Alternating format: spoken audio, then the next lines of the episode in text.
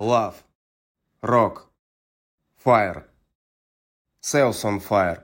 Продажи в огне. Подкаст, который бодрит. I Love CRM. Все, что вы хотели знать про оптимизацию, автоматизацию и роботизацию бизнеса, но стеснялись спросить.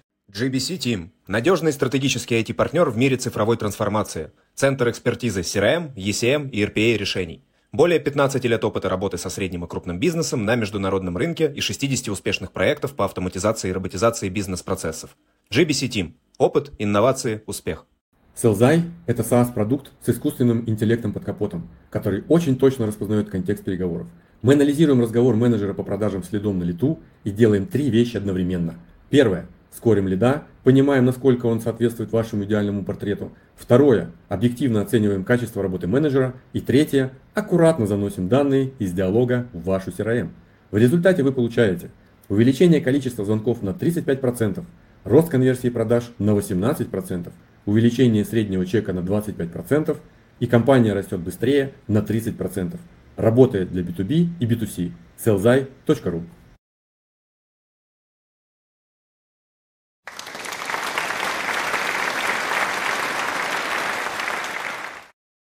Здравствуйте, друзья! Э, с вами подкаст «Продажи в огне», подкаст, который горит.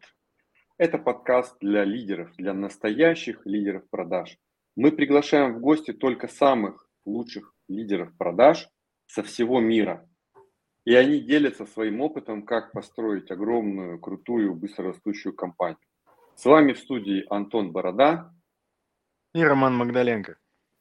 А у нас в гостях сегодня замечательный человек, а, руководитель и основатель крутейшей компании iSpring Юрий Усков. Юра, привет. Всем привет. Расскажи привет. о себе. Ты поднял огромную компанию без инвестиций с нуля и до текущего состояния. Вы работаете на международном рынке, у вас огромная выручка, у тебя крутая команда, умные и красивые девчонки, это я сам лично знаю. Как ты к этому пришел, а, насколько сильно тебе это далось и как тяжело было? А, знаешь, тут говорят так, так примерно, дело свое любить надо. А, дело в том, что без инвестиций вполне реально все сделать. Ну, это будет, наверное, помедленнее, и начинали мы аж в 2001 году. Вот. То, что сейчас называется айспрингом, началось в 2005, тоже ну, достаточно давно. И как-то медленно, шаг за шагом, устойчиво росли, развивались, что-то понимали для себя. А, я изначально, конечно, по а, своей природе, так скажем, инженер с советским образованием. И мне осваивать какие-то коммерческие э, истории было непросто. Не Я даже иногда говорил, что а, в какой-то момент пришлось убить в себе инженера и отращивать другие совершенно компетенции, маркетинг, продукт, клиент, продажи, вот. Продажи были, кстати, последней компетенцией. Вот как-то так. А, э, э, фишка еще в том, что мы находимся не в Москве, как обычно ожидается. А есть такой город небольшой, Ишкарала. Это примерно по удаленности, как Питер от Москвы, но на восток. Мы на 150 километров на север от Казани примерно располагаемся.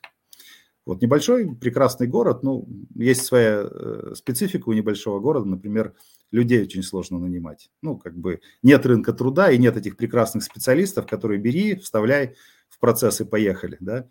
Приходилось многое что делать вот так вручную, с нуля, в общем, методом пробы и ошибок, разбивая э, лопа все возможные грабли, вот этого было много. Насчет э, глобального рынка очень часто спрашивают, как так, а Почему так и вообще странно, да? Дело в том, что мы сначала разрабатывали на заказ, и клиенты были у нас в основном за рубежом. Сейчас это общее место, наверное, найти себе зарубежного заказчика и с ним работать. Тогда было, конечно, все сложнее, и ну, все же есть языковой барьер, но с отечественными заказчиками был барьер посерьезнее, такой культурный, скажем. То есть там человек совершенно понимает четко, что хочет, понимает, что за это какие-то деньги надо платить. Ну, в общем, есть, есть какая-то адекватность и понимание. Здесь было сложновато работать. Коммерческих заказчиков адекватных было мало, а неадекватных много. Поэтому так сложилось. Я тебе скажу, что до сих пор их мало. Ну, может быть. Вот. Мы там за рубежом тоже потом нашли неадекватных заказчиков, но я скажу так, что не особо часто они попадались. Бывает, конечно, и там.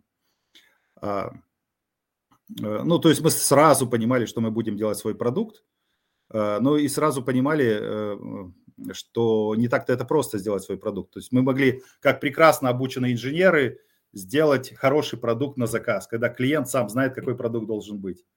А вот э, придумать, какой э, должен быть продукт, это же не так просто. А понять, э, значит, рынок, клиента, конкурентов, э, как бы свою позицию в этом всем, да, систему коммуникации построить. Эта история требует прям я думаю, что у меня она складывалась, ну, наверное, от 5 до 10 лет. То есть ну, в первые 5 лет я что-то в первом приближении понял, а еще 10 лет наставил. До сих пор, на самом деле, эта история как бы продолжается постижение этого всего. Я сейчас вижу, что пока что а, русские компании, русские продукты все же берут технологичностью. Есть хороший инженерный потенциал, они делают качественный продукт, а, маркетинг у западных, у американских компаний, конечно, посильнее, но там ничего такого нет, не rocket science, просто у нас экспертизы пока такой ну, поменьше, и, и вот э, меняется все на самом деле. Примерно так. Mm-hmm. Сколько Давайте. у тебя сейчас людей э, вообще в а, компании? В компании работает около 500 человек, я точно цифру вам не скажу. А, вот, потому что у нас есть еще ряд э, образовательных проектов, где тоже куча людей работает. У нас есть лицей, институт и теперь уже сеть таких компьютерных школ. Это вот как музыкальная школа, но про информационные технологии программирования. Там люди несколько лет идут, развиваются, получают хорошее базовое компьютерное образование, но самое главное, они, они мышление себе ставят. То есть там даже не то чтобы технология главная задача, технология предмет, на котором люди могут себе ну, построить хорошее современное мышление. Вот э, примерно так. И, а, ну, в общем, вот, вот такая история. А, мы примерно на 70% э, работаем за рубежом в плане оборота, зарабатываем примерно 70% а, э, за рубежом. Некоторая сложность есть в том, что для нас ключевыми рынками были англоговорящие рынки и Европа. И вот в текущей политической турбулентности это, конечно, как бы непросто. Вот. А рынок Юго-Восточной Азии, ну, других развивающихся территорий, он на самом деле растет быстрее, и там геополитических рисков меньше для нас. Вот поэтому сейчас мы, конечно, туда больше смотрим, чем на Северную Европу и на Северную Америку и Европу, но продолжаем с ними по-прежнему достаточно активно работать. И это значительная часть нашего оборота, несмотря ни на что. Вот. Угу, и там... вот. Да, извини, что перебил. не, не, давайте. Я услышал, что ты говорил, это постепенно все развивалось, там 5-10 лет. Э, ты отметил еще момент, что не было рынка, э, где людей брать, да, то есть не было трудового ресурса. Сейчас ты говоришь, что есть проекты, которые э, направлены на обучение да, людей. И я так понимаю, что это шаги такие, которые ты э, создавал этот рынок. Естественно. Хотел его ну, создать. Естественно. Чтобы, Создавал и создал. Да. Чтобы это аккумулировалось уже внутри, ну, не то, что там компания, а внутри региона, там, Конечно. города. Смотрите. Чтобы это росло внутри, да? Есть э, город Ешкарала, в нем 70, 270 тысяч человек всего живет. Не так, э, чтобы и много. Компаний типа iSpring здесь несколько ну, у которых обороты в миллиардах, сотрудники сотнями человек э, и еще несколько десятков помельче. И постоянно какие-то новые появляются, и я удивляюсь. Вот. А, потому что в свое время была создана образовательная инфраструктура. Это не я ее придумал. Она тут начала формироваться еще в 70-е годы. Но с начала 2000-х я активно, и, и мои коллеги по цеху активно в развитии этого всего участвуют. А, и вот, вот, вот результат, пожалуйста. И это единственный способ – если нет ничего, начать взять и вытаскивать себя из болота за волосы. Вот. А Это... почему не получалось э, с действующей инфраструктурой как-то посотрудничать, найти? С действующей инфраструктурой это, как, это с ну, какой? Ну, с, с институтами. С... Нет, ну мы сотрудничали. Просто а, надо понимать, что если мы хотим делать продукт нужного уровня качества, а если мы делаем продукт мирового уровня качества, то и специалисты должны быть мирового уровня. Uh-huh. Вот. Обычно, значит, э, инфраструктуру приходится переделать чуть более чем совсем. И вот у меня я переделывал, переделал, переделал, переделал. Сейчас ну, как бы частный институт открыл, потому что, ну, как бы новое вино, вино старые меха, знаете, плохая комбинация. Э, вот. Хотя, ну, чуть-чуть работает. Вот такая история. И а, как бы там же другие профили подготовки. То есть поначалу мы хорошо закрывали техническую историю, подготовка там программистов, инженеров, тестировщиков, все такое. А есть дизайнеры, маркетеры, э, продукты, их тоже ведь надо готовить. Вот. И развернуть новое направление подготовки э, в государственном вузе, эта история ну, непростая. Я слышал, что кроме обучения у тебя еще обширная социальная программа для сотрудников. Я не знаю, что, что, что, что, в, что в этом понимается. Там чуть ли не жилье даже. Нет, у нас есть корпоративная деревня, угу. да, и можно, сотрудники могут приобрести себе там э, дом в корпоративной э, деревне. Вот специфика в чем? У нас средний возраст где-то около 30, а вот нормально к э, дому, деревне и земле люди созревают к 40. Вот. Я по себе это могу сказать. И, в принципе, у нас там пока что-то меньше 15 домов. В общем, вот. И, а живут еще меньше людей, потому что вот у людей, которые около 30, у них там э, дети, развивашки, школы, это все в городе, из деревни вот это ну, крайне сложно, хотя есть такие. Вот, поэтому э, э, ну, это от возраста организации среднего достаточно сильно зависит. Кому какой формат жизни а, ближе. Вот. Но так это очень прикольная история. Знаете, вот когда-то давно была такая штука, как дворовая культура. Вот выходил ребенок в двор, и там двор его социализировал. И были какие-то хорошие моменты, какие-то были не очень, но люди проходили определенную школу и выстраивали себе некие социальные интерфейсы и были потом готовы к чему-то.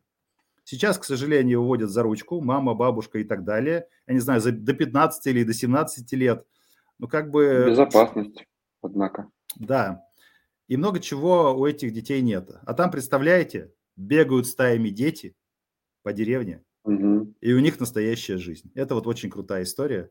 Ну и опять же понятно, что вот ну с кем твои дети будут играть. Ну вот вот, вот эти люди, да, то есть есть а, а определенный слой людей, определенных там, скажем так, с определенными культурными стереотипами, которые более-менее совместимы. Да, естественно. И это, э, это прям очень классно. У нас не только там сотрудники из нашей компании, есть и из других, есть даже не айтишники, но в целом э, это круто, когда есть э, среда, где не страшно детей на улицу выпускать, где даже, ну, как бы люди этому рады, и дети рады, и все такое. Круто. Так вот, по поводу ценностей. Э, ты в одиночку поднял огромную компанию. Э, Слушайте, как это не можешь... огромная компания. Что такое 500 человек? То есть, я сейчас скажу, по российским меркам, конечно, это считается компания уже не маленькая, да? Но я бы не сказал, что большая. То есть, судя по тому, кем нам предстоит стать, мы еще где-то в самом начале. Дело в том, что наши американские конкуренты, они на два порядка, то есть 100 раз там больше, круче и так далее. Ну вот нам куда-то туда. Вот мы, если X10 там сделаем, то есть у нас будет работать несколько тысяч человек, я вот скажу, что да, компания достаточно большая уже. Сейчас, ну да, уже понятно, что компания более-менее зрелая, завтра не рассыпется, там все, все понятно, как куда развивается. Но это, ну так вот начало где-то примерно. А когда ты хочешь X10 сделать? Ну, слушайте, я об этом говорить э, не буду, ну, не ну, знаю. До Рождества или до Пасхи? Думаю, что не, не, не до Рождества или не до Пасхи. Наверное, это несколько лет займет все-таки X10. Хорошо. А наверняка большая часть, ну и там немалая часть успеха твоей компании – это команда, заслуги команды. Естественно. Это, это все, а, да. И наверняка ты подбирал людей, может быть, даже ошибался где-то в каком-то месте. А, и вот расскажи, как ты подбираешь людей, на что ты смотришь, что тебе Слушайте, важно? Это такая большая и сложная история. Знаете, вот в самом-самом начале очень сильно везло. Прям какие-то вокруг оказывались люди, ну, просто прекрасные. Ну, как-то вот так вот, э, ну, то есть это были люди из какого-то знакомства, из ближнего круга, я там с 2004 года начал преподавать в родном политехе на родной кафедре. Вот. До сих пор, кстати, преподаю, читаю программирование программистам. Вот. И а, ну, сначала везло, а потом начало все это вот случаться. То есть, ну, не те люди, не то. И, ну, как бы достаточно... Ну, программисты вообще умные люди, умеют систематизировать и структурировать ситуацию. Понятно, что как бы ключевая проблема – это ценностный фит, да, когда нет совместимости э, значит, в ценностном поле. А, есть такие категории, как э, уровень мотивации, уровень энергии, уровень оптимизма. Это все очень сильно влияет. Ну и вот э, я думаю, что процентов на 80 – это человеческие качества, и процентов на 20 – квалификация. Дело в том, что человеческие качества формируются очень долго, а меняются очень медленно. И в рамках бизнеса не все можно ну, как бы скорректировать, да? хотя кое-что можно. А квалификация – это такая вещь, которая нажимная, в принципе. И э, мы смотрим больше на человеческий потенциал, на человеческие качества и меньше на квалификацию. Ну, конечно, квалификация должна соответствовать как бы позиции, там, грейду и там уровню зарплаты и все такое. И, кстати, знаете, что скажу вам? Э, люди это достаточно поздно осознают, такие вещи. Вот я вот в своей педагогической практике э, что сделал? Мы эти вещи людям объясняем до поступления. То есть до того, как они даже поступают, мы объясняем такие вещи. И то, во что работает бакалавриат и высшее образование, это карьерная траектория до 30 лет примерно. То есть вот э, бакалавриат, там, вуз обеспечивает хорошее прохождение карьерного трека до 30 лет.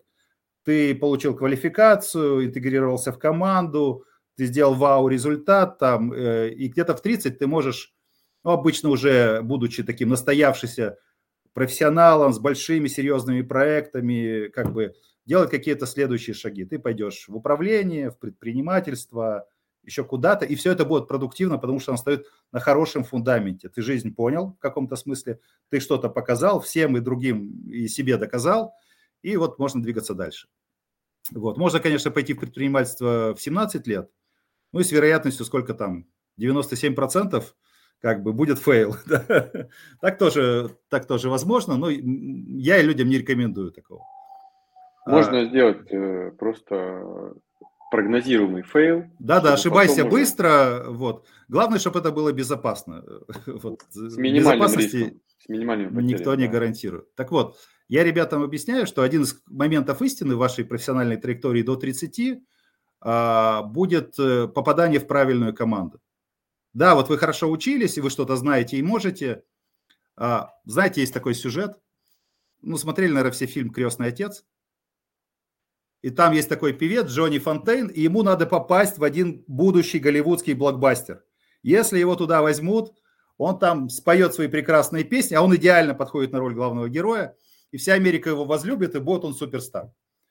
Так вот, его туда не берут по разным причинам, там, я не знаю, главный этот э, режиссер или кто-то, продюсер итальянцев не любит, или что, я не понимаю.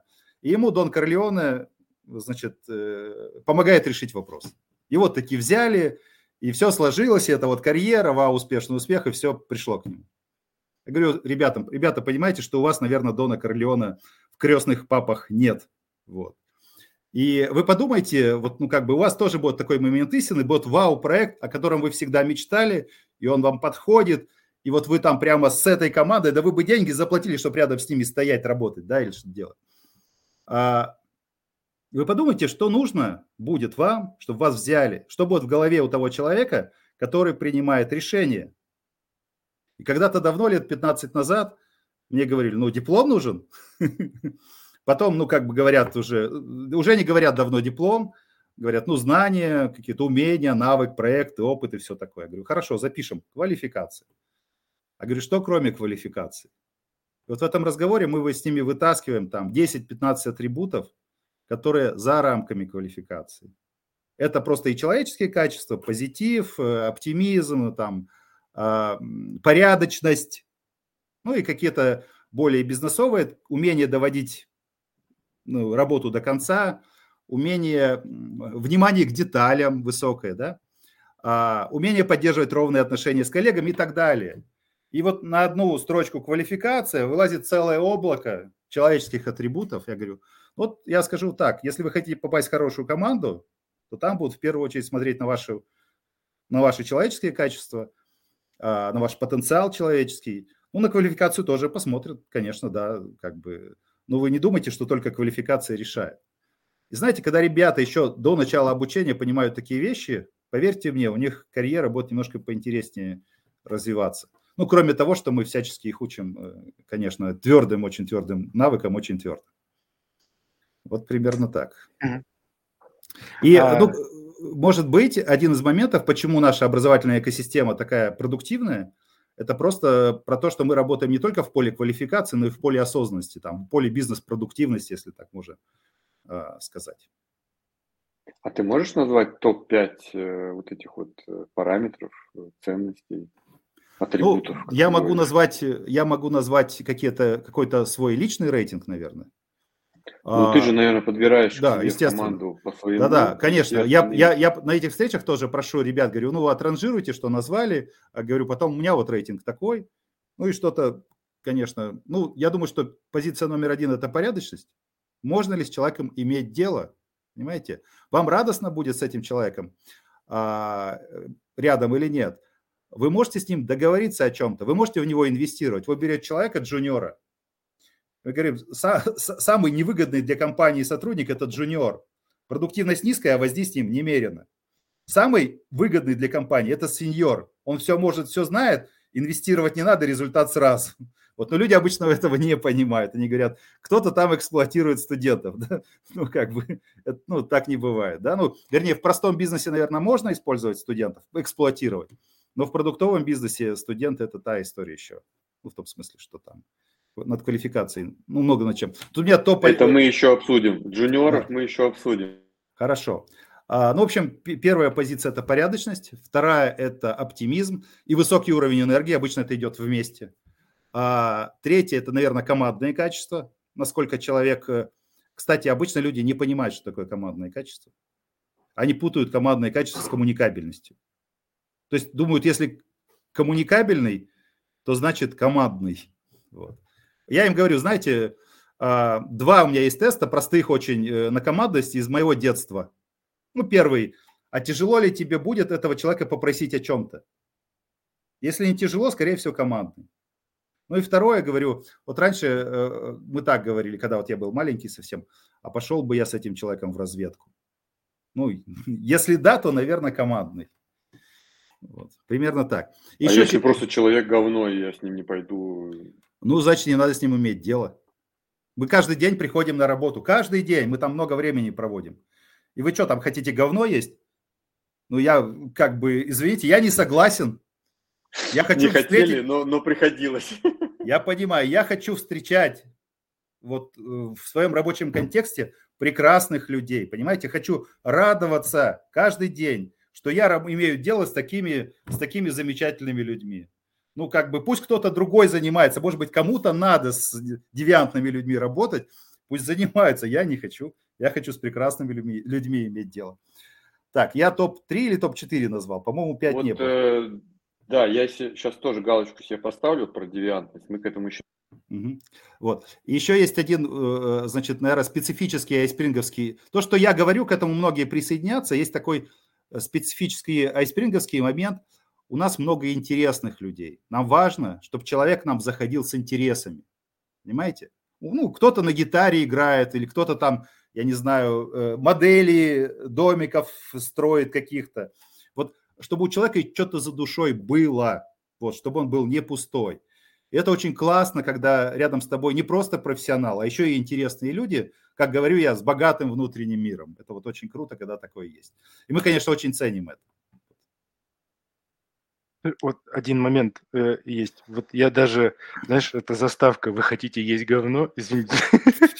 Такая заставочка отличная. Вы, вырезать надо. Нет, нет, наоборот, это надо оставить. Ну, хорошо, ладно. Но, Вам видней. Э, мне стало интересно про команды. Я понимаю, там про, про проектные команды, вся история, квалификация.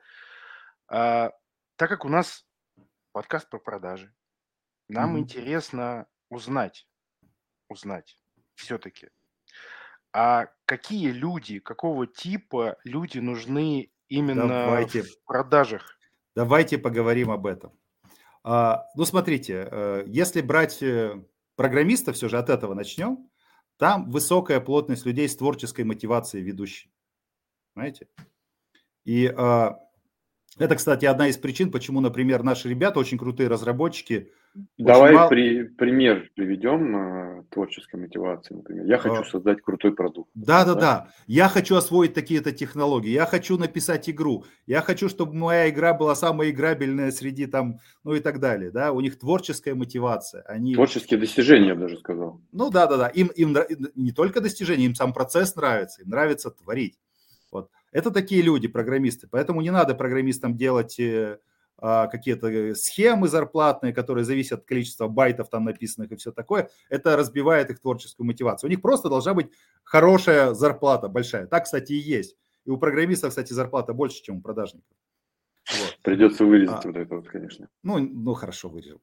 А, а, в общем, смотрите, а продажники – это люди с финансовой мотивацией ведущей. Это вот одна история. Второе – а, э, если эм, смотреть э, на тип мышления, программисты – это люди с таким с абстрактным и логическим мышлением, да?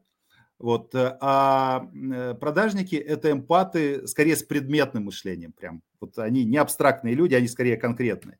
Вот. И, то есть люди с финансовой мотивацией раз, и не надо брать на продажников людей без финансовой мотивации, они выгорать будут на этой работе. А и второе, люди достаточно эмпатичные, которым легко устанавливать контакт, и у них высокая потребность в общении. Ну, есть прям психологическое профилирование, мы вот делаем, например. Если у человека низкая активность, низкая потребность в мышлении, низкая потребность в общении, не надо его на продаже пускать, ему там будет не очень. А есть люди, которые хорошо на эту тему подходят, и у них хорошие результаты, они довольны постоянно. Я сегодня столько денег заработал, я этому продал. А знаете, я с таким чуваком познакомился – вот, ну, вот там из такой вау-компании и все такое. Их драйвит это. Это работа. я жене все время рассказываю каждый день после записи подкаста. Она говорит, да ладно, денег ты сколько заработал? Ну вот э, продажник в этом смысле, конечно, своего не упустит, и денег заработать ему как бы тоже хочется. И это прекрасно. Ну, как бы людям нужны деньги, компании нужны деньги, программистам нужны деньги, и их зарабатывают продажники. Вот. Ну, Я не знаю, ответил, не, от, не ответил на вопрос. Да, да, да, да. Да. да, но в продажах э, разные люди. Конечно, конечно. Смотрите, есть, тут какая история, кстати. Да, да. Смотрите. В чем отличие? А, история такая, что есть э, разные уровни осознанности по поводу того, что есть продажи. И, и разные типы бизнеса. А, ну, во-первых, э, вот знаете, прям если заходишь на Headhunter и смотришь э, вакансии э, продажников, сразу понимаешь, какой уровень зрелости в плане продаж у компании. Например, висит э, вакансия менеджер по продажам. Ну, понятно, что лохи какие-то. Я продажник, туда не пойду. Универсальный игрок за копейки. Да, да, да, написано все. Э, что-то в тексте вакансии, понятно, что уровень осознанности о том, что внутри, ноль, да? Вот. Но, с другой стороны, в плане э, как бы получения первого опыта, наверное, люди туда пойдут, потому что если написано, что требуется аккаунт экзек в команду там э, какой-нибудь Восточной Италии со знанием итальянского языка, то это уже э, э, понятно, что что-то там компания имеет какую-то структуру, систему и... И, и конкретику. Да, да. А, значит, ну, а, обычно бывают как бы компании, которые работают в B2C, там продажи транзакционные, то есть это продажи простых продуктов с коротким циклом, циклом сделки. И в B2B чаще встречаются продажи проектные, когда продажи э, продаются сложные продукты с более длинным циклом сделки. В транзакционных продажах одно лицо принимает решение, быстренько, прямо сейчас, да, или там, ну, неделю подумаю, ладно. Вот. Если продажник не очень хороший, будут неделю думать, месяц, два и три. А, вот в проектных продажах много людей принимают решения, много чего вовлечено. А, и, э, ну, там посложнее, конечно. Вот. У нас, в принципе, и то, и то есть. Э, у нас есть э, продажи, которые... Мы все продаем в бизнес, наши клиенты, э, компании, которые а, которые компании, которые бизнес, или, скажем так говоря по-русски, юридические лица. Там будут, бывают университеты, госорганы. Давайте, кстати, расскажу, что мы продаем-то. Так получилось, что мы делаем продукты для, значит, онлайн-обучения в корпоративный сегмент. По-моему, и... два, да, продукта? Да, да. И так получилось, что... Почему, кстати, мы за рубежом тоже работаем? Ну, в России тогда, когда мы начинали, и рынка-то этого не было. а, суть такая, что есть компании поинтереснее, которые более развитые, куда-то двигаются вперед, они понимают, что ключевой фактор развития – это квалификация сотрудников. Чем выше квалификация, выше потенциал развития, выше конкурентоспособность, и они в это активно инвестируют, в том числе, конечно, в IT-инфраструктуру всего этого. Так вот, мы IT-инфраструктура корпоративного обучения. У нас есть продукт для создания онлайн-курсов, очень быстро, там качественно, куча шаблонов, клик-клик, и у тебя уже как бы твоя экспертность упаковалась в, в контент и начинает работать на бизнес, учить там людей, квалификацию повышать. И второй продукт – это платформа для управления онлайн-обучением. Только появился в организации сотрудник, у него появился табельный номер, сразу на его профессиональный профиль есть ну, траектория обучения, ему прилетают курсы. Так, чувак, ознакомься с этим, например, там, ознакомься, какая у нас корпоративная культура и ценности, ознакомься, какие у нас ну, протоколы внутренних коммуникаций, да, ознакомься с продуктом, ознакомься с командой, ознакомься со стандартами работы и бла-бла-бла-бла поехала, чувак начинает учиться и как бы двигаться, двигаться по квалификации вверх. И это все происходит на автопилоте, раз. И во-вторых, это все управляемо. Руководитель может этим управлять. Он видит, что куда едет, он может сравнивать обучение с продуктивностью. Например, насколько СЛы хорошо учатся и насколько они хорошо продают. И понять, что человек, который хорошо учится и хорошо продает, он Д'Артаньян, его повышать надо, там, премировать и все такое. Но есть те, кто плохо продают и плохо учатся, да, ну, там другие действия с ним надо производить, и где-то вот между этим э, течет э, жизнь. Так вот, так получилось, что нас покупали компании, до сих, до сих пор покупают компании по продвинутее, а этих компаний побольше там, где экономика по развитию. Соответственно, это Северная Европа, ой, Северная Америка, Европа, развитые страны Азии и Россия, кстати, в этом плане за последние 10 лет делает очень хорошие шаги. Прям, ну, наша индустрия развивается быстрее, чем среднемировая, и, в принципе, а, как бы я доволен внутренним рынком. Знаете, ситуация сейчас похожа на японскую. Вот в Японии самые лучшие товары, самые крутые вещи делаются для внутреннего рынка. Они на внутреннем рынке обкатываются, потом делаются для глобального рынка. Потому что на внутреннем рынке у японцев очень высокая потребительская культура. Прямо они четко знают, что хотят, и стандарты качества высокие. Так вот, в России, в IT тоже высокая культура продукта, культура потребления продукта люди прям понимают, что должно быть, как оно должно работать, и об русского потребителя можно хорошо обтачивать все ну, передовые идеи, а потом раскатывать на глобальный а, на глобальный Государство рынок. вложило в это не слабый... Я не знаю, что там вложило государство, вот э, как бы... Э, ну, ну я... образование, а, Слушайте, ну, госуслуги сами, у нас очень много сервисов. Да. Образование в нашем государстве последние 20 лет идет только вниз. Ну, так мы же делаем, делают продукты те, которые в нашей Ну, то есть, а когда-то лет 50 назад, конечно, государство вложило, да. Они да. умрут только скоро, эти люди. Вот. Да, к сожалению, нас ну, стало мало, да. Э, да, хотелось бы государство, чтобы вкладывало и больше в образование, и более осмысленно это делало. И, может так быть, банки они... у нас тоже не слабо прокачали свои. Да, да, но это все, все советские пережитки. То есть есть действительно определенный пласт людей с образованием, с интеллектом, которые хотят и могут. Вот. И благодаря им еще пока создаются крутые продукты, но потенциал создавать э, крутые продукты у тех ребят, которые сейчас из школ выходят, он гораздо ниже. И мы должны это четко понимать. ЕГЭ все испортил. Ну, не только ЕГЭ. Я бы на ЕГЭ все не сваливал. А, у нас э, сильно подорвался за последние 30 лет учительский корпус. Если раньше учителя шли более-менее живые и бодрые люди – то сейчас э, обычно идут те, кто не смог поступить больше никуда. А потом они идут учить детей, и вот мы имеем то, что имеем. В Москве ситуация получше, ну, как бы, потому Давайте что она... не будем ладно, да, не будем об этом. В общем, э, э, мы хотели поговорить да. Про, да, про, про, про типы, ой, типы. Да-да-да. Ну, Мы говорили о том, что, э, значит, есть B2C скорее транзакционные продажи и B2B скорее проектные. У нас есть и то, и то. Наш продукт, который достаточно простой для использования, он непростой внутренне, прям очень непростой, там миллионы строк кода, там больше миллиона только на C++. Ну, тем не менее, как бы использовать его просто. iSpring Suite – это конструктор курсов онлайн. Мы там можем создавать курсы в куче разных форматов, там шаблоны есть, там, я не знаю, фотографии профессионально сделанные, можно, есть конструктор рисованных персонажей, ну, много чего есть прям. Если вы хотите онлайн-курс создать, там в свете много всего. Вот. И его покупают люди по принципу B2C, хотя платит организация. Пришел, потестил, понравилось, купил. А, как бы либо э, за счет того бюджета, который есть, либо даже на карточку купил, потом организация компенсировала.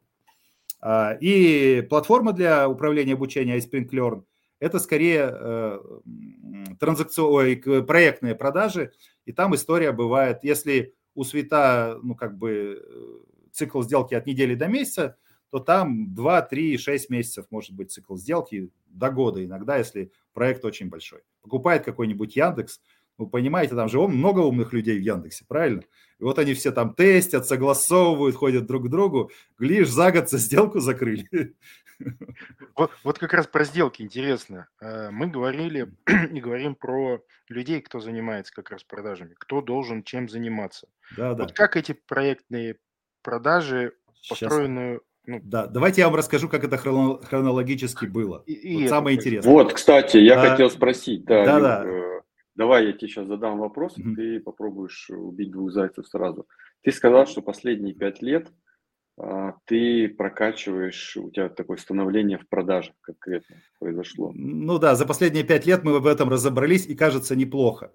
В принципе, вот. Э, как бы есть такая штука, что мы брали людей из ведущих, прям ведущих компаний, которые работают, ну, русские компании, ну, которые работают на глобальном рынке, а потом эти люди уходили туда-обратно, потом наши люди туда приходили. То есть было какое-то хождение людей между нами и какими-то ведущими компаниями, и буквально пару лет назад я начинал, начал получать обратную связь, что наши сейлы реально круты. Ну, что типа я таких крутых сейлов, крутых сейлов не видел, что вы с ними сделали и все такое. Вот. Как мы к этому пришли? Изначально у нас не было никаких продаж вообще. У нас был сайт, на который можно было зайти и самозакрыться об сайт, условно говоря. Ну, то есть купить, ввести данные карточки, получить лицензионные данные, установить... PLG, это называется PLG. Да? А как... Э, Product Lead Growth. Хорошо, прекрасно. А, так вот, э, ну, до сих пор у нас PLG в этом смысле есть. А, так вот, э, и техподдержку оказывали программисты этим людям, те, кто разрабатывали продукт. Конечно, это было не оптимально, мы нашли людей в техподдержку, и это была долгая история. Вот, наверное, первый человек, который был в техподдержке, нанимался очень долго. В том смысле, что мы наняли человека, девушка начала работать, у нее что-то не получалось, потом получалось, чуть-чуть начало получаться, корона выросла, и, в общем, э, человек 5, наверное, у нас сменилось, пока появился первый человек, который смог нормально делать техподдержку. И техподдержка в том числе помогала купить наш продукт людям на сайте там и как-то. Ну, приходили люди, которые там, ну, на сайте не купишь, там с чеком, допустим, 30-50 тысяч долларов, тоже такое было, ну, сами приходили. Ну, мы им тоже помогали купить. Вот. Но иногда, значит, дело в том, что у нас продукт в некотором смысле уникальный, а там есть еще технология, она вообще супер уникальна. И как бы там уже, если особенно АЕМ сделки, то есть когда мы продаем технологию для интеграции в другой продукт, там вообще не рыночный разговор. Докажите, что вы, ребята, хорошие, прекрасные, докажите, что вы будете правильно, значит, э, продукт наш использовать блин, э, а что у вас так дорого? У нас недорого, у нас нормально, и как бы они что-то уходят. Продажник говорит, да, все равно приползут. Вот, это такой был уровень, да. Вот. А, где-то, я думаю, году в 15 мы выделили э, отдельно продажи из техподдержки, и люди стали заниматься тоже продажами. Они всего лишь ну, помогали клиенту, помогали клиенту дойти до кассы и оформить документы. Э, также значительная часть клиентов самозакрывалась об сайт. И, и, и, и вот как-то так мы немножко эволюционировали. Думаю, что, может быть, году к 17-18 выделили людей, которые работают по новым клиентам и которые работают по базе. И, а, э, ну так, на небольшом уровне осознанности. И где-то, думаю, может, года с 18, начали, с 18 начали активно сейчас смотреть, какие практики есть, как все правильно нужно делать, как, ну, какие процессы, какие стандарты качества, вывели службу контроля качества, там начали копить лучшие кейсы, звонки и, и вот эту систему обучения отстраивать. А, что сейчас? Сейчас у нас есть территориальные команды. Во-первых, четыре территории. Это Россия, а, Северная Америка, недавно к ней присоединили Южную. То есть Россия, Америки, Европа и весь остальной мир – вот, большая такая территория, где как бы там миллиарды людей живут. Вот. Э, и в каждой, э, территории есть э, как бы команда продаж, там основных три подразделения. Это новые продажи, их называют в проектных продажах аккаунт executive, аккаунт exec или АЕ. Люди, которые работают в базу, их называют обычно аккаунт менеджерами, АМ. И люди, которые работают в партнерском канале, PCM, Partner Channel Manager. Вот. И, э, значит, э, как бы в каждом, э, в каждом подразделении есть своя специфика. Ну, аешников, аккаунт-экзеков, как те, кто работают на новой продаже, обычно называют еще хантерами или охотниками. Это люди с такой ментальностью «пойду, что-нибудь найду». Им прикольно находить новых клиентов и закрывать их сделки. У них такой охотничий азарт. Их задача не то, чтобы всем все продать. Главное – затащить клиента в компанию. Главное чтобы люди купили качественный продукт у нас, а не у каких-то негодяев, которые делать продукты не умеют. Вот, это такие люди, охотники. АМ, АМ – это люди, которые другие, другие. Они такие вот прямо вникающие, прямо они прямо глубже разбираются в бизнесе клиента. Там технической экспертизы больше надо. И они обеспечивают так, чтобы мы максимально глубоко зашли в процессы клиента и принесли ему максимальное количество пользы, конечно же, на соответствующую сумму денег для нас. Вот. И, а, а, ну, я скажу так, что прям вот те, которые в АМ работают, у них глубина понимания клиентских кейсов гораздо выше. Но это не те люди, которые готовы головой стену разбить, условно говоря. Нет, конечно, они более такие вот, ну, э, их называют фармеры или, ну, те, кто э, заботливо, э, значит, работают уже в теме, чтобы а, люди все, э, которые там в бизнесе клиента находятся, были счастливы. Ведь важно не только, чтобы ЛПР, который заплатил нам деньги, ЛПР – это лицо, принимающее решения, да, который заплатил нам деньги, был счастлив. Ну, как бы это полдела. Важно, чтобы все люди, которые эксплуатируют нашу систему, хорошо решали задачу свою и были довольны. Говорят, да, мы рады, что в нашей компании работает iSprint. Иногда прилетают такие прям истории. У меня брат – Э, он строитель, и он строит э, ну, завод по сжиженному газу в Мурманске. И тут прислал скриншот. Говорит, у нас в компании iSpring, оказывается. Вот мне тут назначили курс. Говорит, круто. В общем, я, я по тону понял, что ему скорее нравится. Не, блин, задалбывает нас эта дурацкая система, да? Ну, какая-то хорошая эмоция по поводу нашего продукта. Это очень важно. Важно, чтобы ну, вот весь, весь круг людей, которые так или иначе охватывает система, они чувствовали ценность, чувствовали какую-то радость, позитив. А, вот, э, значит, и кроме, э, значит, аккаунт-менеджеров, у нас еще есть отдельная служба Customer Success. Когда аккаунт-экзеки продали, к ним приходят люди и говорят, чуваки, вы вроде купили наш продукт, давайте-ка начнем внедрять. Потому что кто-то может купить, он лежит как не внедренный там полгода. Это тоже нехорошо. Если человек купил, но не получает ценность, ну, извините, это что-то непорядок какой-то, ну, нам такие продажи особо не интересны. И они начинают внедрять, помогают разбираться, что-то настроить, потюнить, может быть, консалтинг еще какой-то продадут, если что-то нужно сделать. Вот, примерно так. И э, партнерский канал, да. Э, дело в том, что в партнерский канал можно отправлять только опытных продажников. Люди должны быть либо опытные аккаунт-экзеки, либо опытные, э, значит, аккаунт-менеджеры – которые уже ну, напрямую попродавали в клиента, и они помогут тогда другим людям, партнерам нашим, качественно продавать э, и делать свою работу вот, вот так вот через чужие руки, скажем так. Вот примерно такая картина у нас сейчас. А, ну, крутая. Это еще не все. Это еще не все. Конечно. А, в целом вот так работает. И что у нас еще есть? У нас есть, знаете, вот есть двигатель обычный, атмосферный, а у нас еще турбонаддув есть. У нас есть такая структура, называется Академия iSpring, и она помогает повышать людям экспертизу в теме вообще. Ну, то есть есть такая, мы делаем продукт для разработки онлайн-курсов, а Академия учит, как их правильно разрабатывать. У нас есть платформа для онлайн-обучения, а Академия учит, учит, как управлять обучением, как выстраивать модель обучения в организации так, чтобы это на бизнес работало, так, чтобы это помогало бизнесу расти. Соответственно, Академия тоже зарабатывает деньги, потому что она учит не бесплатно. Но самое главное, она создает тот уровень экспертизы, из которого вроде как, ну, как продукты-то наши необходимы. И тот уровень экспертизы, из которого люди понимают, что у нас-то продукт лучше, чем у других. Потому что ведь, знаете, вот представим себе жителя Чукотки лет сто назад. Ему рассказываешь про паровоз, а у него в голове только нерпа, нерпа и кит, да? Это как нерпа или как кит? Нет, ты говоришь, это ближе к оленю. Ага, понятно. Ну, в общем, как бы, да. И для него что Мерседес поставить, что Запорожец, ну и то, и то автомобиль. Он не понимает разницы.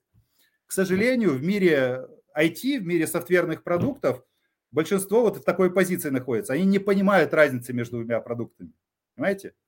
Вот. И как бы для того, чтобы Добро люди... пожаловать в мой мир. Да, для того, чтобы люди поняли что-то о качестве программного продукта, им тоже надо помогать углубляться, помогать делать свою работу хорошо, помогать разбираться, в том числе в качестве программного продукта. У нас продукт, ну, реально хорош. Вот если посмотреть, допустим, у нас же есть в России, ну, компании, которые делают примерно то же самое. Но ни один из них не продает э, за рубеж. Да еще там львиную долю выручки за рубежом имеет. Потому что, чтобы продавать за рубеж, надо иметь тот уровень качества. Вот примерно так. Круто. Я, я... Слушай, ты рассказал, извини, тот. Давай. А, ты рассказал классную многоролевую модель а, цепочки, как выстроен у тебя процесс продаж.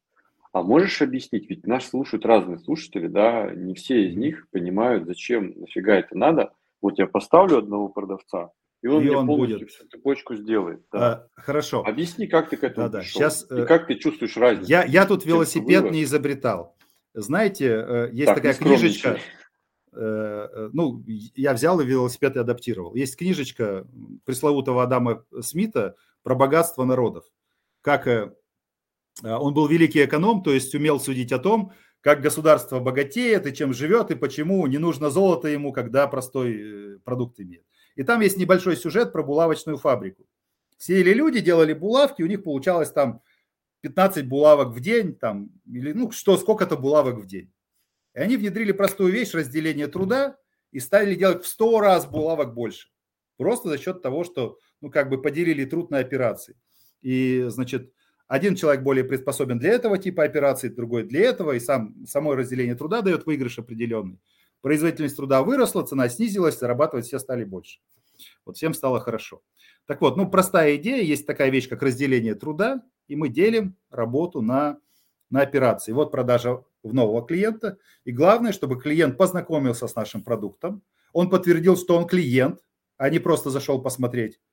Э, он подтвердил, что ему надо, когда он заплатил свои деньги, это значит, ему реально нужен продукт. Он переходит в базу, и люди, которые в базе, начинают с ним работать, и, а, ну, рассказывал уже. Вот это не то чтобы какая-то новая идея, эта идея, она как бы лежит на поверхности и давно уже как бы везде, ну, в продвинутых компаниях внедрена. Там какая есть еще история? Есть такая вещь, как э, процесс продаж. Да? То есть если продажа транзакционная, мы должны каким-то образом а, как бы э, презентовать клиенту ценность. Эта ценность должна быть релевантна тем потребностям, которые у него есть. И все, пожалуйста, как бы человек ценность увидел и э, продукт э, купил. Очень хорошо, когда соотношение цены и ценности сильно в пользу ценности. Я обычно привожу пример. Представьте, э, э, не я его придумал, как один интересный персонаж. Представьте, говорит, что вот здесь вот у нас в офисе мы поставили стол и продаем доллар по 10 рублей. Вот. Ну, сначала будут только шустрые самые покупать, которые, ну, держат нос по ветру. Все, все остальные думают, что это развод какой-то. А, early adopters их называют, по-моему, да? вот. а, ну, потом очередь выстроится там на много километров, и весь наш маркетинг будет заключаться в том, что охрана, охрана покрепче и одну пачку в одни руки. Примерно так, да? Так вот, соотношение цены и ценности реально очень мощный инструмент, который помогает.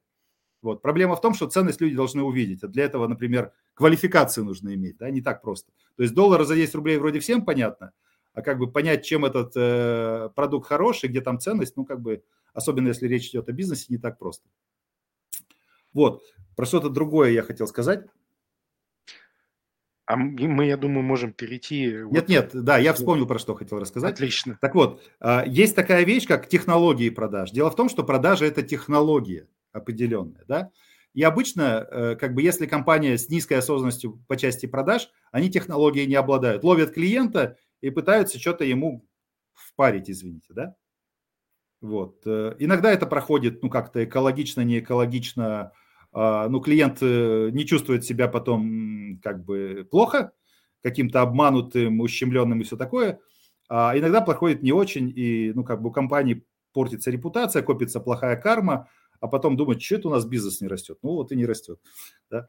А, ну, а есть технологичные способы продаж, когда это понятно, значит, для человека, который делает продажу, предсказуемо для компании, компания может прогнозировать свой доход там на квартал хотя бы вперед, вот, и для клиента это комфортно. Я обычно как сравниваю. Вот представьте, что вам надо попасть на свое рабочее место, которое находится на четвертом этаже нашего офиса. И если вам каждый день надо залазить туда по веревке, то это как бы не очень, да? Поэтому люди придумали процесс, лестница. И вы каждый день с предсказуемым э, количеством усилий, с высокой безопасностью проходите энное количество ступенек и оказываетесь на своем рабочем месте. Это гораздо более комфортно и безопасно, чем лезть по веревке. А некоторые придумали лифт, представляете, лифт есть. И можно в лифт зайти и не шагать по ступенькам и тоже оказаться на своем рабочем месте.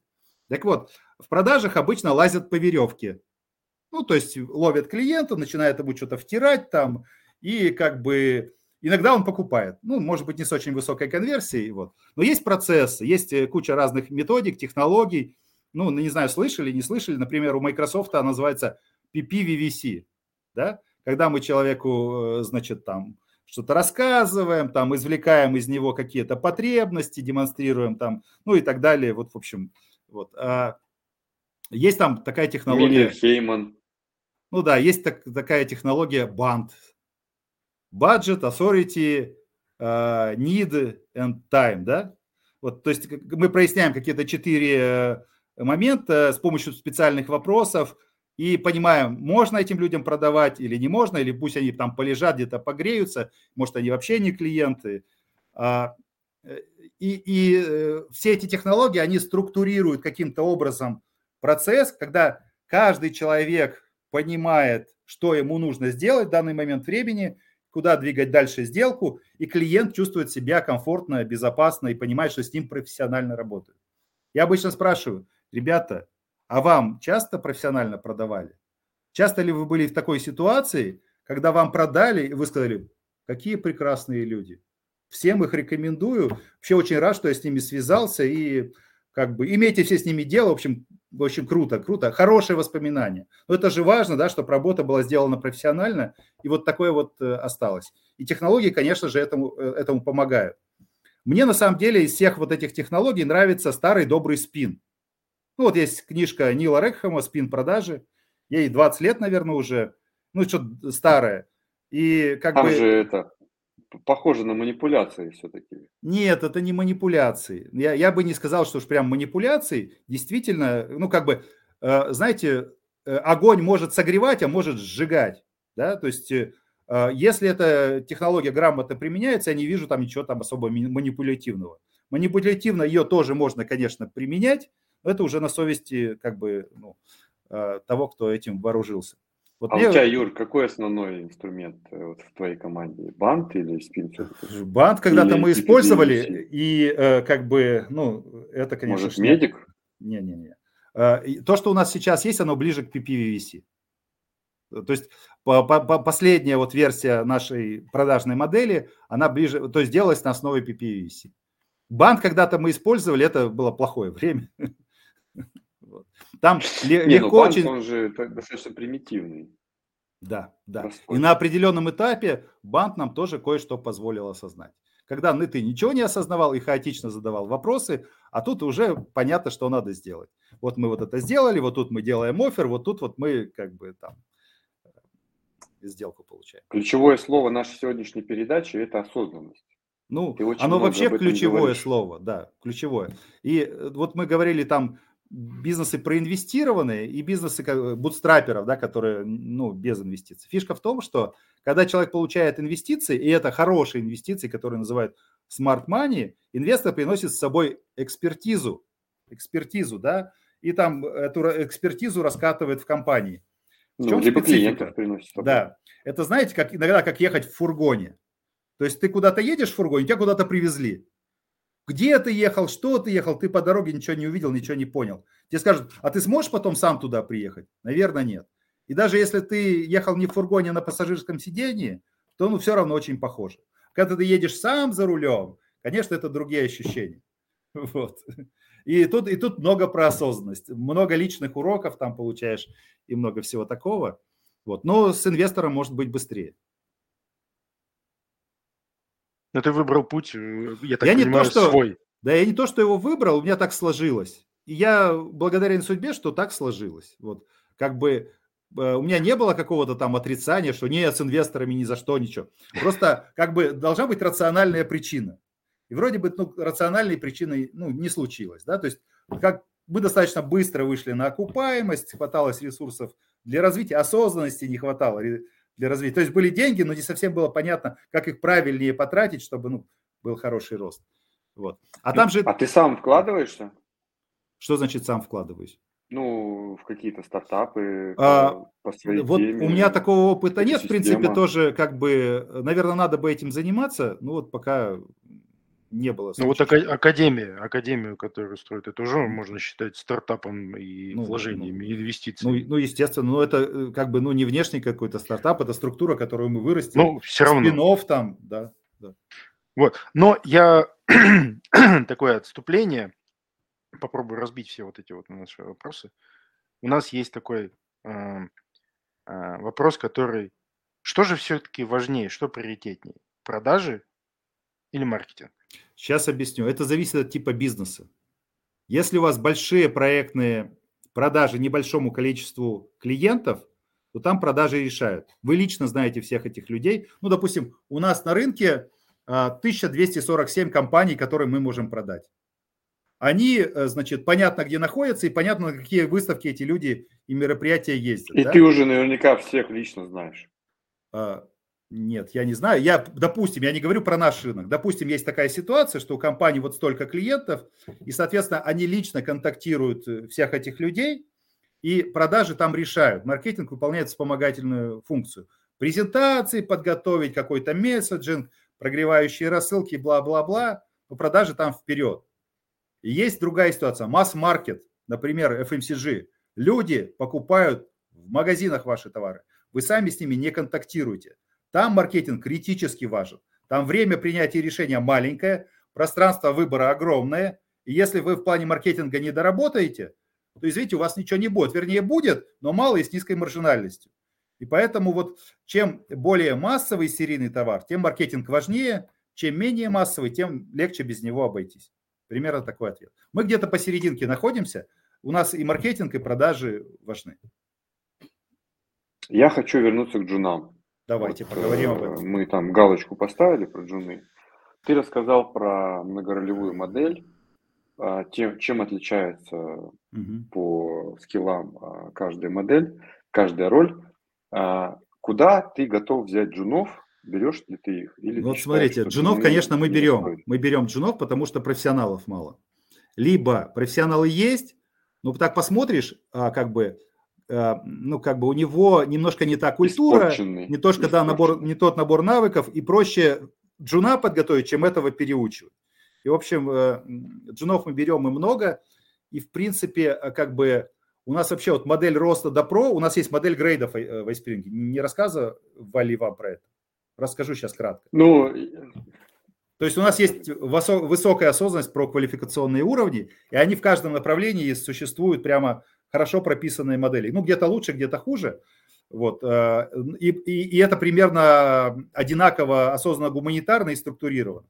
Например, есть два джуниорских уровня, J1 и J2. А J1 – это человек может делать базовые задачи по инструкции при наставничестве.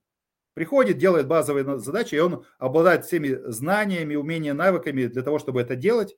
И когда он э, сделал эту базовую задачу, это некий продукт, который признается другими профессионалами, говорит, да, чувак, ты делаешь продукт, его можно продать. J1. J2 – это человек, который делает достаточно сложные задачи относительно самостоятельно. Он не только базовые задачи делает. Вот. Дальше идет э, два уровня про, P1, P2. Про 1 – это человек, который самостоятельно может делать сложные задачи, в том числе разными способами, и даже изобретать новые способы а, решения задачи. Вот в советской системе это квалификация инженер. Теоретически после вуза каждый должен быть инженером, который вот это все может. Конечно, такого уже давно нет, но тем не менее. Дальше есть про второго уровня. Это такой матерый, настоявшийся профессионал. Он отличается от P1, что он, он понимает то, что нужно делать, а что не нужно делать. Мы называем это «вижу на шаг вперед». Вот. Дальше идет два сеньорских уровня. Сеньор первого уровня может собирать систему, он может решать а, как бы, э, он может делать проекты, которые состоят из сложных задач. И он может координировать команду, и он вообще сеньор, он все понимает. Есть еще сеньор второго уровня, он отличается от сеньора первого уровня, он смотрит глазами бизнеса на это. То есть он, он понимает, как это все встраивается в бизнес, где зарабатываются деньги, э, он имеет контакт с рыночной стратегией, и человек ну, вполне зрело, бизнесово на это все способен посмотреть. Э, и еще есть пара уровней, там в программировании это называются архитекторы, это люди уровня бог, условно говоря. А, так вот, э, есть еще J0. J0 – это знаю, но не умею. Условно говоря, человек – принципе освоил эти знания, он их понял, он даже их попробовал руками, но у него нет профессионально подтвержденного результата. То есть он не поработал в профессиональной команде так, чтобы другие профессионалы сказали, да, чувак, ты можешь, у тебя продукт. Понимаете? Такой хороший будущий профессионал с большими надеждами. А, вот примерно такая модель квалификации. Если говорить о продажах, то J0 как бы заходят, и это для того, чтобы быть J0 в продажах, ну, как бы просто можно с нуля зайти, пройти какие-то базовые наши курсы прям чуть ли не в онлайне, и тебя возьмут в команду, начнут, начнут с тобой работать. А, тут были кое-какие ошибки у нас. Например, была гипотеза, что джуниоров можно выпускать в новые продажи, ну, в квалификацию клиентов. То есть э, э, какие-то люди там, условно говоря, оставляют нам контакты на сайте, потом джуниоры, значит, с ними связываются, задают вопросы и все такое. Это, в принципе, работает. Проблема в том, что конверсия низкая. У джуниоров малая осведомленность в индустрии, мало опыта. И хорошо отквалифицировать человека на входе они не могут. Соответственно, мы взяли и сузили таким образом трубу на самом входе. Если на входе продвинутый чувак квалифицирует людей, они гораздо легче потом едут дальше по воронке к сделке – вот. И я понял, что ну, вот прямо на самый вход э, джуниора-то не всегда и ставит, стоит ставить. То есть квалификация лидов и первичная обработка, если делает крутой чувак, э, я не знаю насчет AI, в общем, ну, в общем, если вот эту работу делает крутой чувак, то, возможно, возможно, это лучше, чем джуниоры. В общем, так или иначе, джуниоров можно интегрировать, и как бы мы их интегрируем практически во всех направлениях. Просто есть еще вопрос, что есть джуниор. Ну, например, если говорить о программировании, а это для всех работает, условно говоря, есть три сегмента. Ну, три сегмента. Высокий, средний, низкий. Например, продуктовые компании с высокой тиражностью – это самый высокий сегмент. Там самая высокая культура продукта, самая высокая квалификация всех, самые крутые процессы, самые интересные люди и самые высокие доходы. Вот. И у людей, и у компаний. Есть средний сегмент – это компании, которые делают ну, на заказ. Там типа аутсорсеры, системные интеграторы и вся вот эта публика. Ну, там все сильно проще, и ну, маржинальность ниже, и люди попроще, и качество попроще, и тиражность минимальная. Ну, передали, без нас работает. Ну и ладно, там не все идеально, но придем поправим. Вот. А когда вы тысячами отгружаете коробки, ну не придешь, не поправишь. Вот. Есть еще самый низкий сегмент, это внутренняя автоматизация. Там сидят люди, такие вот эти вот программисты, как я говорю, это программисты, которые идут в народ. Ну, программистов, которые работают в продуктовых компаниях, никто же не видит. Они работают себе подобными. А вот люди, которые занимаются внутренней автоматизацией, их все видят. И говорят, вот это программисты. вот. Ну, там самые простые программисты, самые простые процессы, без них ничего не работает, но оно как-то едет, потому что их много. вот. Так вот, везде в любой истории есть там высокий, средний, низкий сегмент. И джуниор из высокого сегмента, он не пойдет в низкий. Ну, допустим, джуниор из продуктовой компании, он не пойдет во внутреннюю автоматизацию даже на сеньорскую позицию. Что он будет делать в этом колхозе? Вот с этими вот э, программистами из внутренней автоматизации. А сеньор из колхоза, он не пойдет в продуктовую компанию, потому что, как это он с сеньорской позиции пойдет на джуниорскую. Поэтому существует сегрегация. Вот, вот эти люди живут в своем мире, Эти в своем, эти в своем. Понимаете? В продажах та же самая история. Да? Вторая заставка. Вы не пойдете в колхоз. Ну. Юр, скажи, пожалуйста, вот, э, э, с тобой не скучно и очень весело, и еще остается куча вопросов. Но, тем не менее, у нас тайм-менеджмент, и нам нужно уже плавненько-плавненько к концу. А, последние вопросы остались. Вот скажи, пожалуйста, у тебя классная система а, воспитания от джуна до бога. А сколько лидеров ты воспитал? Вот э, каким числом на дашборде можешь похвастаться? А, история такая, что я думаю, что где-то в целом, ну, пару десятков человек я воспитал. Не все сейчас работают в iSpring, потому что говорят, что, ну, в одной компании, если ты работаешь более 15 лет, это что-то аномальное, да? Вот. Ну, как бы те люди, которые стали лидерами, они поработали, ну, минимум 10 лет у нас. Вот. Где-то сейчас, э, значит, в других местах они работают и хорошо работают, но я рад, что я как-то приложил руку к тому, чтобы эти люди стали тем, кем они стали. Ну и много кто, конечно, работает здесь. Э, мы все вот про работу. У меня, у меня постоянный вопрос, который я всегда всем задаю, и он меня очень волнует, потому что это тоже очень важно. Мы все про работу, про работу, но отдыхать тоже надо. Надо, да, да. А, вопрос как э, ты отдыхаешь и чем ты вдохновляешься для а, новой работы. Да, да, обычно говорят, как вы расслабляетесь, я не напрягаюсь. Да? ну, э, ну, во-первых, я многодетный папа. Я многодетный папа. У меня семеро Сколько? детей. Я, у меня семеро детей и один внук уже. Вот. Э, и как бы там много чего очень прикольного происходит с детьми. И понимаете, что каждый ребенок, он даже большой, он нуждается в каком-то индивидуальном внимании чисто для него. Это должно происходить э, регулярно. И там есть какие-то сложные истории, есть какие-то очень вдохновляющие, поэтому это существенная часть моей жизни. Еще я человек очень хозяйственный. У нас вот так э, получилось, что приходится строить школу, университет. Видимо, это часть моей кармы. И э, вот и у меня еще там в деревне кое-какие дела там я не знаю, ну, тоже что-то строится, потом э, у меня есть несколько тракторов, штук 5, наверное, в общем. Я иногда там что-то продаю или дарю, новое покупаю. Сейчас точно цифру не скажу, то 5 точно есть. Вот, я люблю на тракторе, например, покататься. вот. а, ну, люблю что-то техническое поделать. Я вот, например, а, девчонкам своим, у меня в деревне там есть баги, ну, баги такая машинка, на ней можно по деревне кататься. Я сам сделал прицеп чтобы не просто кататься, а что-то полезное сделать. Привезти, например, там песочек родителям, там, там, ну, всякие такие вещи. Вот это, это, это вот прицеп делал там два или три дня, например. Ну, что-то я там сварил раму, купил колеса, оси, там что-то выточил, там кузов взял. Я такой кайф от этого получил, прям вообще. Вот. То есть я люблю такую вот какую-то простую деревенскую движуху, что-нибудь поделать руками, там, я не знаю, поездить по грязи, на тракторе покататься, на снегоходе летом. Вот э, недавно стал кататься на лыжах. Ну, то есть я вообще не фуфлыжник. Ну, в смысле, лыжи э, не очень любил раньше. А, а тут... Э, а, как это получилось? У меня есть снегоход, я на нем катался, катался, что-то неинтересно. Я начал покупать к снегоходу прибамбасы. И купил такую штуку, с помощью которой можно нарезать лыжню. Ну, с пом... ну прицепляешь и за снегоходом нарезается такая классная лыжня. Я что-то понарезал, смотрю, все катаются. И мне так это понравилось, думаю, саму что ли покататься. Вот, купил лыжи, начал кататься, вообще круто.